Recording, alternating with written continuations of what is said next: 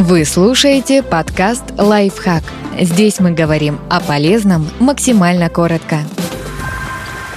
Что нужно знать, прежде чем заняться сексом в общественном месте? Это одна из самых распространенных и часто реализуемых эротических фантазий.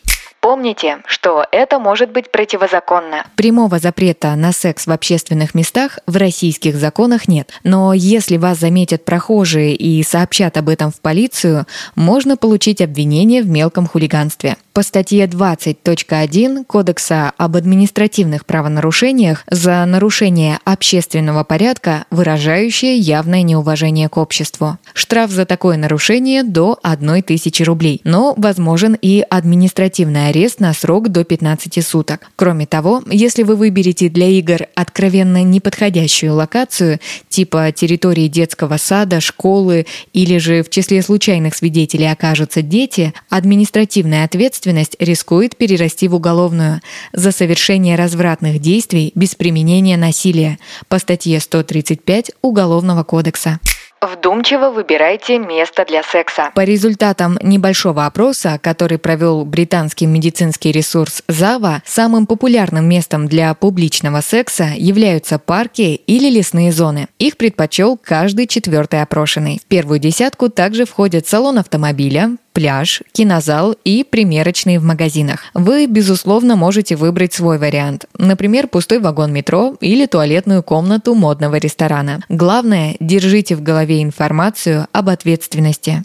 Уважайте окружающих. Правило согласия распространяется и на секс в общественных местах. Случайные прохожие не соглашались на просмотр ваших горячих страстей. Отнеситесь с уважением к их праву не видеть ваш интимный акт. Простыми словами, обязательно продумайте, как сделать публичный секс максимально незаметным.